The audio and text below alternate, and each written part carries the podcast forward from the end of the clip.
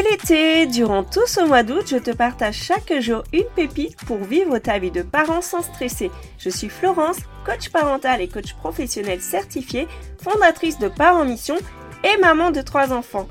Mon but dans ce podcast, c'est de t'inspirer, t'encourager, te booster dans ta mission de parent. Bonne écoute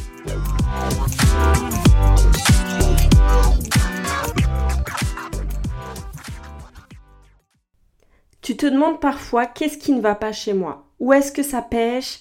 Pourquoi j'y arrive pas? Je sais que je devrais pas crier, que c'est pas bon pour mon enfant ni pour moi, mais je peux pas m'en empêcher. Et du coup, tu te sens démuni, découragé. Après la semaine suivante, ça va un peu mieux, du coup tu reprends de l'espoir, tu te dis c'est bon, ça va aller, et puis ça recommence. C'est un peu comme les régimes, tu fais le yo-yo, il y a les up et il y a les down bah, c'est sûr que c'est pas évident à gérer. C'est un petit peu comme euh, les montagnes russes.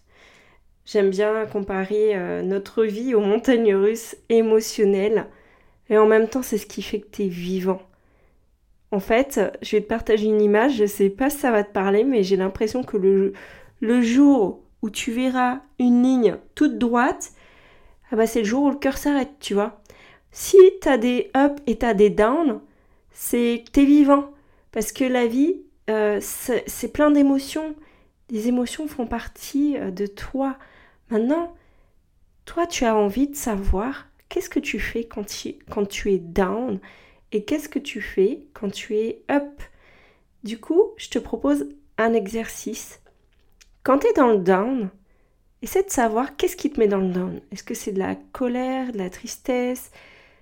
Et de lister 10 choses pour prendre soin de toi à ce moment-là. Tu vois, tu fais le point un petit peu des situations.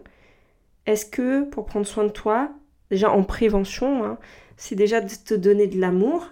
Et là, je t'invite à lire le livre, je sais pas si tu connais, Les cinq langages de l'amour. Par exemple, euh, tu peux t'offrir un moment de qualité, tu peux te, te, faire des mots doux euh, dans un carnet ou alors en vocal, tu peux t'offrir un cadeau, Bon, on fait pas trop chauffer la carte bancaire quand même, hein, parce qu'après ça peut être un peu compulsif. Euh, tu peux te, voilà, te, te faire un, câlin, enfin faire un câlin à quelqu'un que, que aimes, à tes enfants, à, ton conjoint, ta conjointe. Moi, quand je suis dans le down, j'aime bien prendre un moment pour traverser ça. Ça m'est arrivé il y a pas longtemps. Et euh, j'aime bien écrire ce qui me passe par la tête. Tu vois, vraiment noter mes émotions là sur le papier, ce qui me met en colère, ce qui me tracasse, ce qui me préoccupe. Parce que euh, bah déjà, j'ai.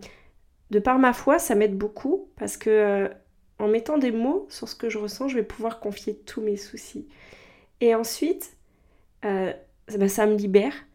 Il y a aussi la méthode de s'enregistrer un vocal et puis de dire vraiment tout ce que tu ressens et que tu peux pas confier à quelqu'un forcément sur le coup mais plutôt que d'envoyer des pics à ceux qui se trouvent en face de toi, et c'est souvent les personnes que tu aimes le plus, bah tu peux euh, te faire un vocal et, exprimer vraiment tout ce que tu ressens. Et une fois que ça c'est fait, tu vas pouvoir aller chercher le cadeau qu'il y a derrière, chercher, ok, là c'est bon, j'ai vidé mon sac, ça m'a fait du bien.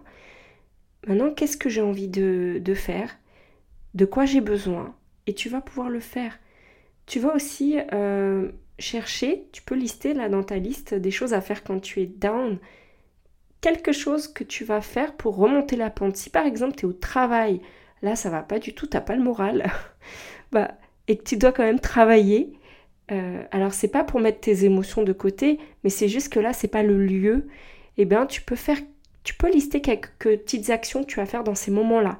Par exemple, moi des fois c'était un peu dur, me suis dit, ah bah là, je vais aller aux toilettes, je vais me passer un peu d'eau sur le visage, je vais respirer, faire un petit peu de respiration avant d'enchaîner quoi. C'est s'arrêter, prendre un temps pour soi, ça peut prendre que 5 minutes, mais ça peut te faire du bien. J'aime bien aussi écouter des musiques motivantes, parce que là, tout de suite, ça crée une réaction physiologique dans le corps qui fait que ça te rebooste, ça te redonne un, un élan. Pareil, euh, regarder des vidéos drôles, tout de suite ça va mieux. Ou alors tu regardes franchement un truc que je, kiffe faire, c'est regarder des photos, des vidéos de mes enfants. Parce que en photo, en vidéo, t'es d'accord, ils sont, ils sont super mignons quand même. Donc tout de suite, t'as la banane et ça te fait du bien. Et après, tu peux, tu peux enchaîner la suite. Donc tu vois, liste des choses que tu vas faire quand tu es dans le down. Et si c'est parce que là, tu as une situation de colère, bah pareil, liste ton kit de survie. D'ailleurs, tu peux toujours télécharger euh, mon, kit de survie pour les parents, les 30 astuces pour se faire écouter sans répéter 20 fois ni crier, que je te mets sous cet audio. Et euh, du coup, tu as plein d'astuces. Euh, tu, peux trouver vraiment qu'est-ce que tu vas faire dans le moment. Tu peux mettre des choses en place en amont. Tu peux voir comment réagir dans le moment et faire des choses après aussi. Maintenant aussi, quand tu te sens bien, bah là, tu as plein d'énergie. Donc, liste 10 choses qui vont faire que tu en profites à fond. Et, plein d'énergie, c'est pas euh, te mettre à, tout révolutionner dans la maison, hein. mais comment tu en profites de ces moments où tu te sens bien? Est-ce que euh, tu peux partager un moment avec quelqu'un que tu aimes, dire euh, des mots super agréables à tes enfants, faire une sortie, une bouffe au resto, et là, j'entends toutes vos petites voix qui disent oui, mais moi je peux pas, je peux pas. Oui, je sais que c'est pas facile, mais si c'est pas accessible pour toi là en ce moment, dans un premier temps, tu peux par exemple écrire tes victoires, appeler une amie, tu vois, si tu peux pas laisser tes enfants, appelle une amie quand tu te sens bien. Hein, des fois, on n'ose pas appeler nos amis quand ça va pas parce qu'on a peur de les déranger, mais quand ça va, tu as de l'énergie, ben profite, appelle une amie. Et euh, tu peux dire à, tes enfants ce que tu aimes chez eux, tu peux leur faire un jeu avec eux, faire un super repas, te mettre à ranger ta chambre, faire une balade, tu vois, inviter euh, quelqu'un à venir manger à la maison.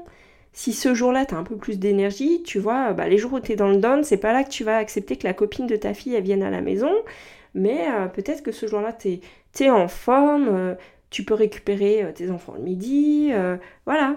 Fais des trucs qui te font du bien où tu sais que, parce que là tu es en forme, tu vas faire un truc et profiter avec tes enfants, ça vraiment, euh, vraiment profite de ces moments où tu es, bien en fait. Alors je sais que des fois c'est dur hein, de prendre du temps pour soi, mais tu vois, commence là où tu peux. Je te donne un exemple. Il y a un moment dans ma vie, je mettais même plus de crème sur le corps après la douche.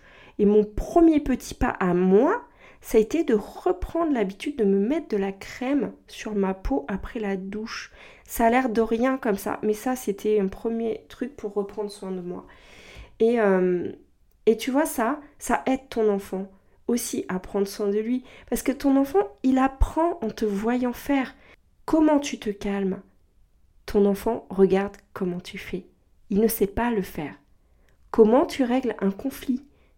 Ton enfant regarde il ne sait pas le faire. Il regarde aussi comment tu gères ton stress au quotidien, parce que lui ne sait pas le faire. Il regarde comment tu t'aimes. Est-ce que tu te dis de bonnes paroles? Ou est-ce que tu es plus dur envers toi? Il te regarde, il t'écoute, parce qu'il ne sait pas le faire.